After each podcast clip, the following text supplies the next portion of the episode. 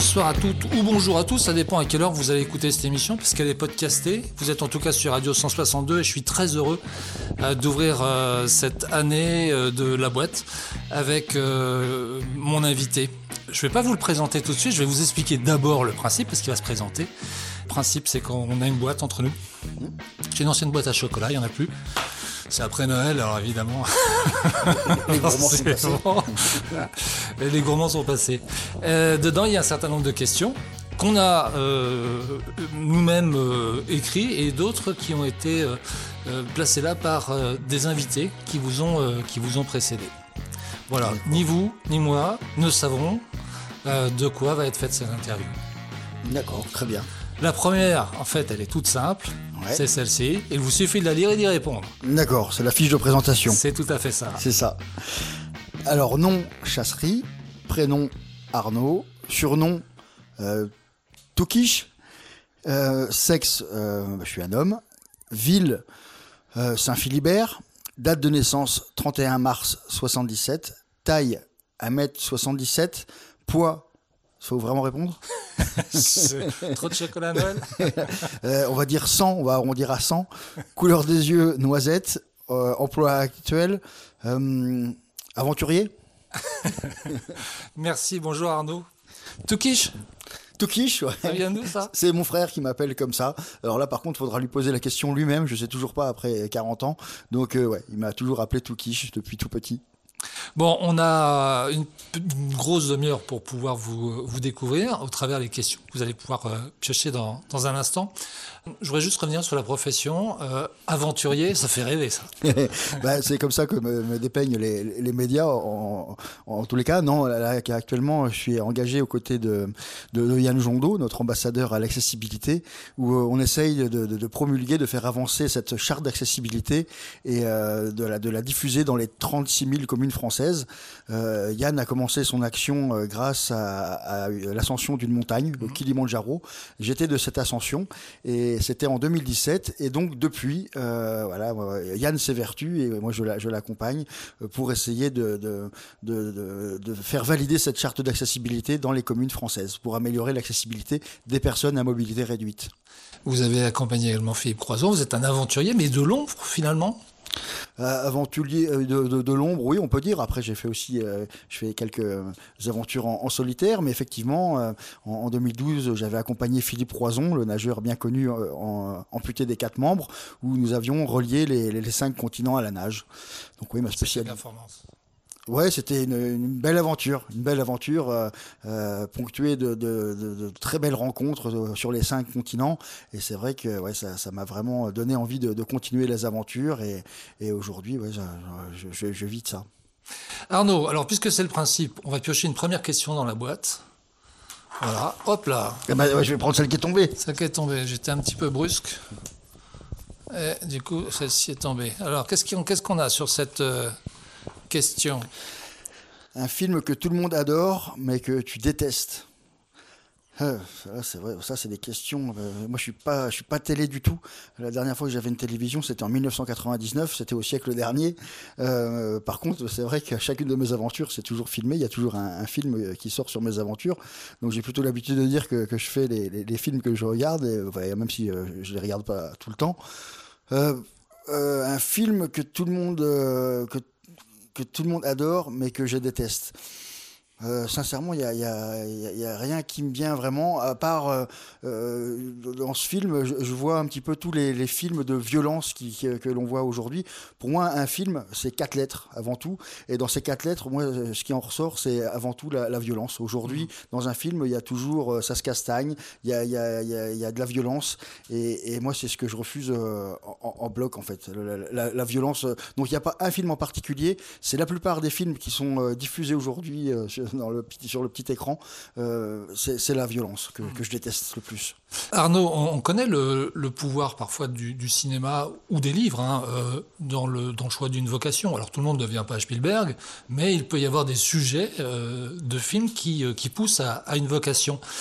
La vôtre, comment est-ce qu'elle est née finalement, cette envie de non seulement de, parcourir le monde, de se mettre parfois en danger, et puis surtout d'être d'accompagner celles et ceux comme Yann, pour qui on pourrait se dire, ben non, c'est pas possible, quoi.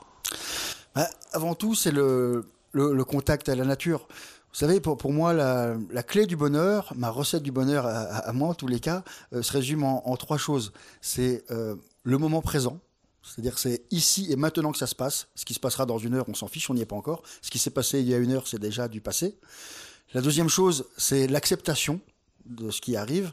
Et, la troisième chose, c'est le respect le respect de soi-même, parce qu'il faut déjà se respecter soi-même pour mieux respecter l'autre. Pour moi, si on arrive à appliquer ces, trois choses qui paraissent simples, euh, on, est heureux. Et, vous savez, dans le sport de pleine nature, comme, comme j'ai la chance de faire, hein, que ce soit la, la, natation ou la montagne, quand on se retrouve sur une pente raide, qu'on se retrouve en maillot de bain au milieu de l'océan, on est obligé d'être pleinement dans le présent et on est obligé d'être euh, dans, l'acceptation de ce qui va se passer quand il y a des requins qui viennent rôder autour de nous, par exemple, euh, ou euh, et, d'être dans, cette acceptation et, d'être dans le respect, le, respect de ses capacités, de ses possibilités et, de respect du milieu dans lequel on, évolue. Voilà, moi, c'est ce qui m'a amené à faire du sport euh, extrême, entre guillemets. Et, donc, j'ai vécu des aventures extraordinaires, traverser de la Manche en solitaire, par exemple. Et, c'est tellement extraordinaire, ça apporte tellement. Moi, je me suis vraiment découvert, je me suis euh, révélé. Euh, vous savez, on dit qu'on utilise à peu près 10% de nos capacités cérébrales et même du, corps. Et ben, la question, c'est se dire bah, où est le reste, finalement? Et, voilà, et donc, ça amène en tous les cas des éléments de réponse. Et, ça apporte tellement que bah, j'ai eu envie de le partager.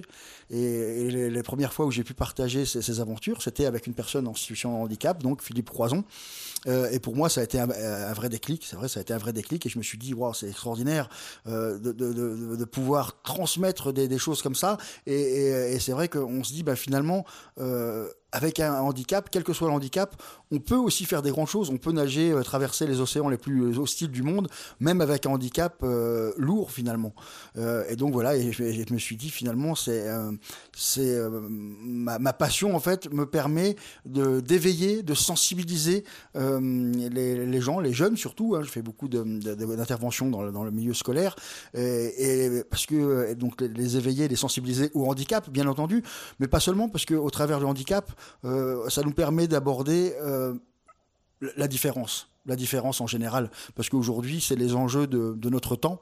Euh, la différence, c'est, ça va être le, handicap, évidemment, mais ça va être aussi la couleur de la peau, les origines, la religion, les opinions politiques plus tard.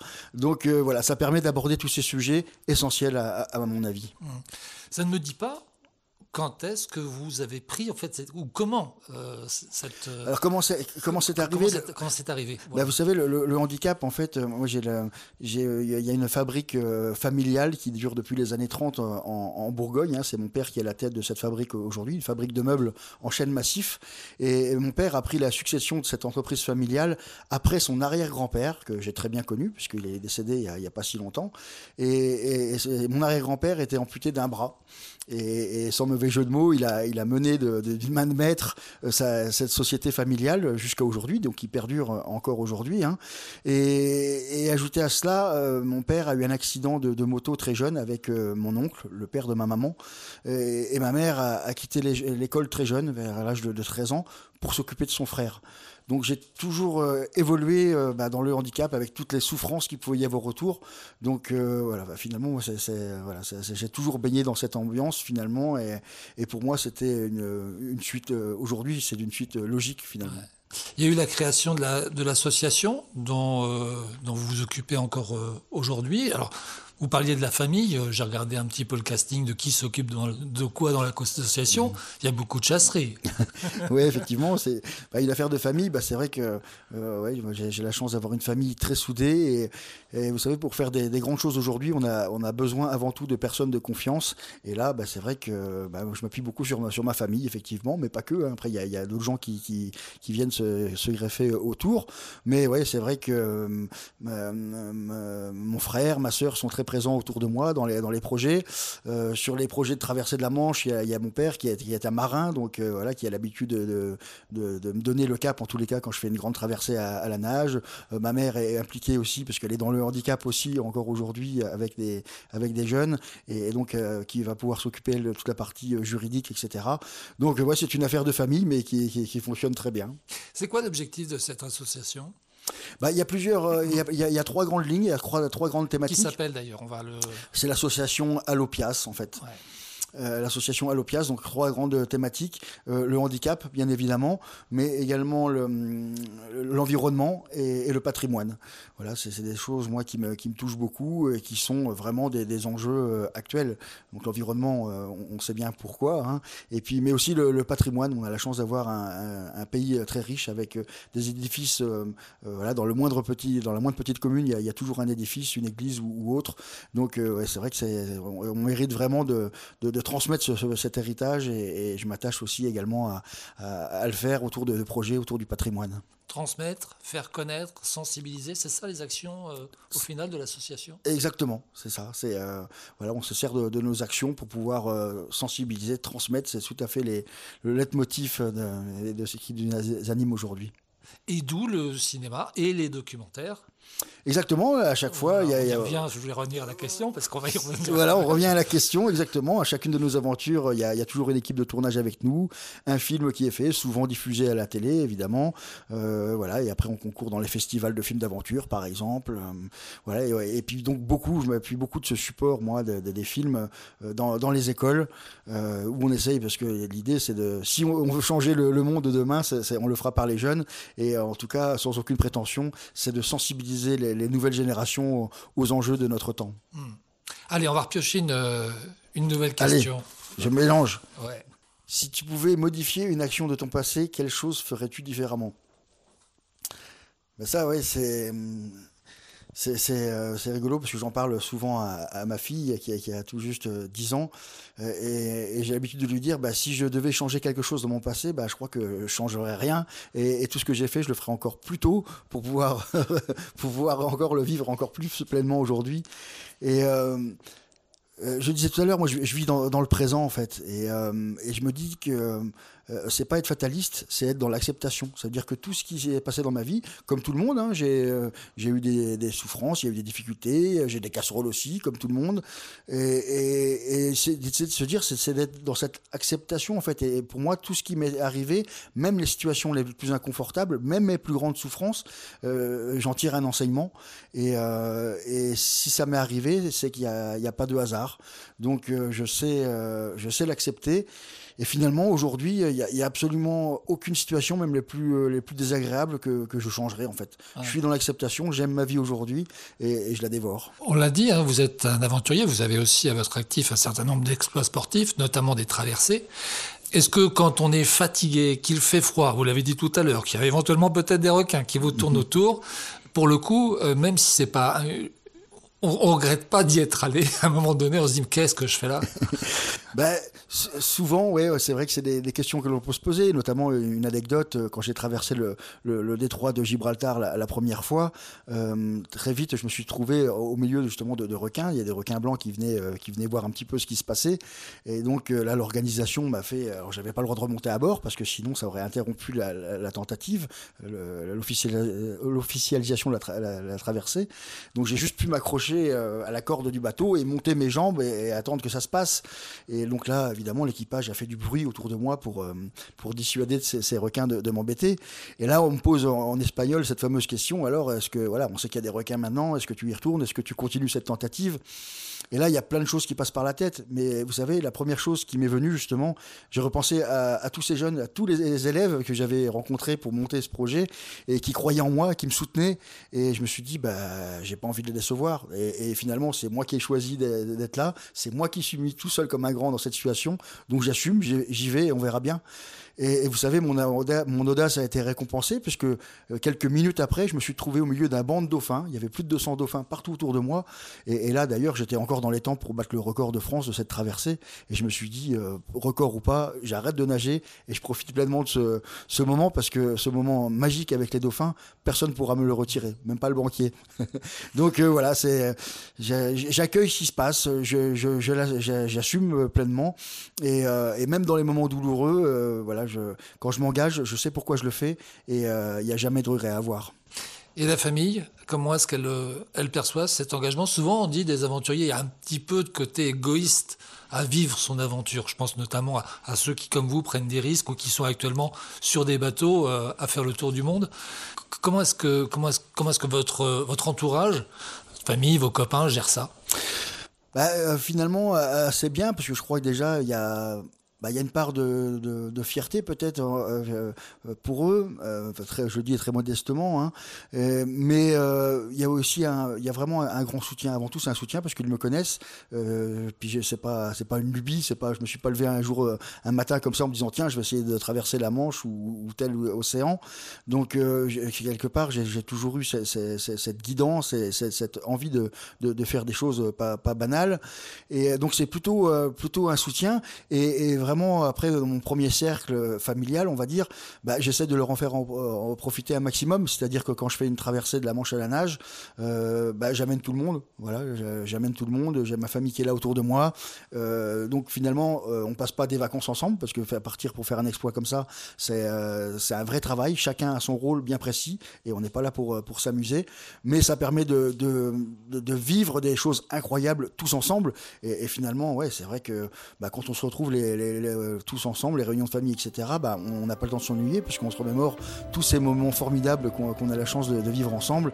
Et, ouais, c'est vrai que pour moi, c'est des choses qui sont euh, euh, bah, que j'arrive à partager en famille. Et c'est vrai que c'est que du bonheur.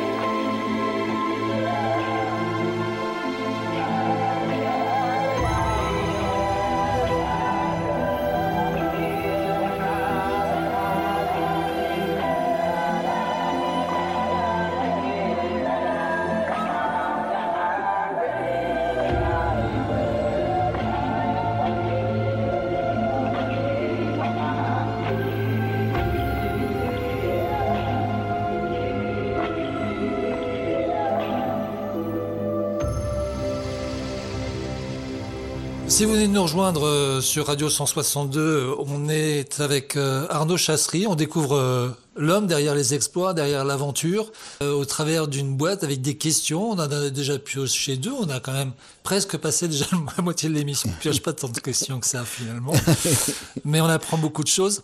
On va comme, on va on va on va en repiocher une de Ah, questions. Allez, question suivante. Alors, quelle est ta tradition familiale préférée? Ma tradition euh, familiale préférée, sans aucun doute, c'est euh, encore un petit peu d'actualité, c'est pas si loin, c'est la bûche de Noël. C'est la, bûche de Noël, euh, je vais vous dire, en fait, mon arrière-grand-mère, hein, euh, on revient toujours à cette fabrique de meubles familiale qui est, en Bourgogne, là. Euh, mon arrière-grand-mère, c'était Germaine, Germaine Leroux, donc la fille Leroux de la Chicorée. Hein. Et, donc sa maman faisait une, bûche. Sa maman s'appelait Pauline Croissant. Pauline Croissant, mon arrière-arrière-grand-mère donc. Et, donc elle avait une recette bien à elle de la bûche de Noël. Et donc chaque Noël, c'est la tradition, on, on, on s'évertue à refaire cette, cette bûche qui est on peut trouver nulle part ailleurs. Elle est délicieuse. Euh, elle est nappée d'un chocolat onctueux. Euh, vous pouvez retourner même le saladier de mousse au chocolat. Ça bouge pas. C'est absolument, c'est le secret de famille qui se transmet de, de père en fils ou de mère en, en fille. Et voilà, donc la, la, la bûche Pauline Croissant, c'est quelque chose pour moi qui compte beaucoup. Allez, on va reprendre une, une nouvelle question après ce passage gourmand. Pas étonnant, elles 100 kilos, normal quoi. Avec une vous savez, dans, dans- dans l'eau froide, moi j'ai besoin de, de gras, hein, donc Oui. euh, ça me donne bonne conscience. Je fais un régime à l'envers hein, perpét- perpétuellement. Euh, quel est le sens de ta vie? Alors là, Ah là, c'est c'est Là, c'est un vaste débat. On va finir l'émission. on va finir l'émission là-dessus. hein. Des chances. Non, non, ben, le sens de, de ma vie, euh, en, en essayant de, de faire court, euh, c'est ça. Moi, j'ai- conscience de, de, de mon incarnation dans, dans, dans cette vie. Euh, je sais pourquoi je suis là euh, et je sais exactement là où j'ai envie d'aller. C'est- C'est-à-dire, c'est de, de transmettre. C'est de transmettre. J'ai la chance d'être éveillé à, à- à un tas de choses, euh, particulièrement à, la nature. Et j'ai vraiment envie de, transmettre et de, faire prendre conscience à quel point la nature est, bénéfique et importante euh, pour nous. Vous savez, par exemple, en ce moment, euh, je passe beaucoup de temps dans l'eau glacée. Au début, euh, j'ai une petite rivière qui coule, qui coule chez moi. Et au début, j'étais, on me prenait pour un foufou, là, on m'a voir nager dans, ma rivière en maillot de bain, dans une eau qui, qui oscille entre 3 et 5 degrés l'hiver. Et, finalement, aujourd'hui, ben, on a dû créer une autre association, euh, les Liconés Givrés. Euh, et il y a des tas de gens qui viennent chaque semaine se, se baigner et, goûter les vertus de l'eau froide. Parce qu'on s'est rendu compte, donc moi, avec toutes mes traversées, j'ai toujours une batterie d'analyse, hein, que les nageurs d'eau froide avaient beaucoup plus de globules blancs, par exemple, une surproduction de globules blancs. Donc euh, les globules blancs, je vous l'apprends pas, c'est pour la défense immunitaire. Euh, Il y a une circulation sanguine qui se fait beaucoup mieux. Euh, Il y a donc il y a énormément de, de- bénéfices à aller dans l'eau froide. Euh, alors c'est c'est pas un secret dans les pays nordiques, c'est pas un secret dans les pays de l'Est. Euh, c'est vrai qu'en France on a, on est vu un peu comme des foufous, mais de plus en plus le corps médical s'intéresse à nous en disant bah en fait ouais c'est pas si mal d'aller dans l'eau froide. Et, voilà, et c'est pourtant quelque chose qui est qui est très simple à faire. Faut le faire avec des précautions évidemment. Hein. Il s'agit pas de, de se jeter dans l'eau glacée du jour au lendemain, mais quand on le fait avec précaution et avec un, bon encadrement, euh, il y a énormément de, de vertus. Il y a des gens autour de moi, des gens qui ont des maladies, qui ont arrêté tout leur traitement jusqu'à la morphine, parce que euh, il y a un soulagement énorme à aller dans l'eau glacée. Et, voilà, ça coûte pas cher, c'est- la nature qui l'offre. Et il y a tout un tas de choses comme ça, en fait. Euh, Vous savez, moi j'ai ma sœur aussi qui, est, qui, s'intéresse de, très près à la naturopathie. En fait, tout est dans la nature. Euh, c'est incroyable. euh, voilà, dans les, pharmaciens n'ont rien inventé. hein. Il, y a, tout un tas de plantes. La plupart, on sait très bien que la plupart des médicaments sont faits avec des plantes ou euh, proviennent de la nature. Et ben finalement, euh, alors sans, sans aller euh, sans- s'empoisonner, hein, mais on se rend compte que voilà, il y a énormément de, de, plantes, de, choses qui sont euh, bienfaitrices dans la nature. Il suffit simplement de s'y intéresser et on se rend compte que la nature est là pour nous et que finalement on est en symbiose avec cette nature et, qu'aujourd'hui il est vraiment vraiment grand temps d'en prendre conscience. Vous savez, moi quand je nage, euh, quand cette année encore j'ai traversé la Manche à la nage pour la quatrième fois, quand on voit des nuages de soufre tout jaune au milieu de la Manche et qu'on voit cette mer qui est, noircie à cause de la peinture qui, se- qui se désagrège de la coque des bateaux, on se dit il est vraiment temps euh, de tirer la sonnette d'alarme et de prendre conscience que cette mer nature, euh, bah, elle est en train de se dérober sous, nos pieds, sans qu'on s'en rende vraiment compte. Le temps passe très très vite. Il nous reste quelques minutes. Euh, vous évoquez la nature luxuriante. Vous évoquez aussi la nature menacée, martyrisée. C'est aussi le cadre du prochain projet, celui qui arrive, c'est l'Amazonie. Alors le, projet, c'est la, descente du, Maroni. Hein. Alors pourquoi déjà la Guyane hein? Bah, En fait, c'est le deuxième volet euh, après l'expédition de, Yann Jondo, euh, ambassadeur à l'accessibilité, donc euh, sur le, le Kilimanjaro, qui a réussi derrière cette action à, bah, à, distiller comme ça cette, charte d'accessibilité dans les communes françaises. Et l'idée, bah, c'est, vous savez, les, gouvernants se succèdent, mais on n'a pas envie d'oublier cette action qui est, toujours en cours. Et, et l'idée, c'est d'enfoncer le clou et de dire, bah voilà, après le Kilimanjaro, il y a une autre opération, handicap sur l'Amazonie. Euh, pourquoi l'Amazonie? Bah Parce qu'en Amazonie, il y a un département français qui s'appelle la Guyane. Et, l'idée, c'est de dire, bah, on va pas oublier aucune des communes, des 36 000 communes françaises, y compris les, les, dom-tom, où finalement, en termes d'accessibilité, mais également de handicap, il y a peut-être encore plus à, faire qu'en métropole. Euh, en Guyane, donc voilà, il y a ce fleuve qui s'appelle le Maroni. L'idée, c'est de descendre avec Yann Jondo euh, en, en, canoë entre Saint-Laurent-du-Maroni et Marie-Passoula ça représente à peu près 270 km de, kayak, de pirogue même, parce que nous avons euh, la chance d'avoir une association sur place d'enfants en situation de handicap qui, qui, travaille sur les, qui fabrique des pirogues euh, locales en fait pour, pour descendre ce, ce, Maroni. Et l'idée c'est d'aller euh, voilà de, village en village, aller un petit peu faire un, point, un point d'avoir un, de se rendre compte un petit peu de, l'état des lieux et de faire un, point sur l'accessibilité en, Guyane en milieu hostile. on, imagine qu'évidemment, hein, s'il y a beaucoup à faire en métropole, il y a encore plus à faire là-bas, mais c'est de ne pas les laisser pour compte et, voilà, et de se dire, ben, euh, ben peut-être qu'on peut s'inspirer de ce qui est fait là-bas euh, pour améliorer les choses ici. Vous savez, euh, il y a un petit village qui s'appelle Saoul, là-bas, au cœur de l'Amazonie, où, tout est adapté. Voilà, on est en plein cœur de la forêt amazonienne et tout est adapté. Donc l'idée, c'est de dire, si un petit village comme ça, au cœur de la forêt amazonienne, arrive à rendre accessible pour ses habitants ces bâtiments publics, tout du moins, il n'y a aucune raison pour qu'une commune en France, euh, en, métropole, n'y arrive pas. Arnaud Chasserie, merci. La boîte, c'est terminé. L'émission, va être podcastée. C'est pas facile à dire ça. Balado diffusé. C'était un grand plaisir. Merci de m'avoir accueilli. Merci en tout cas d'avoir partagé avec nous ces aventures. Et puis, bah, pour celles et ceux qui souhaitent. Euh, bah, vous soutenir. Il y a le site internet de l'association dans lequel ils vont pouvoir aussi, euh, s'ils le souhaitent, mettre des sous dans ce projet parce qu'il y a besoin également de financement. Et puis bah, en cherchant bien, on va retrouver vos documentaires. Il y a des reportages qui vous concernent. Donc si on a envie d'en savoir un peu plus sur vous, voilà.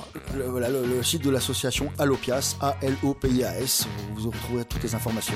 Merci Arnaud Chasserie. Merci à vous.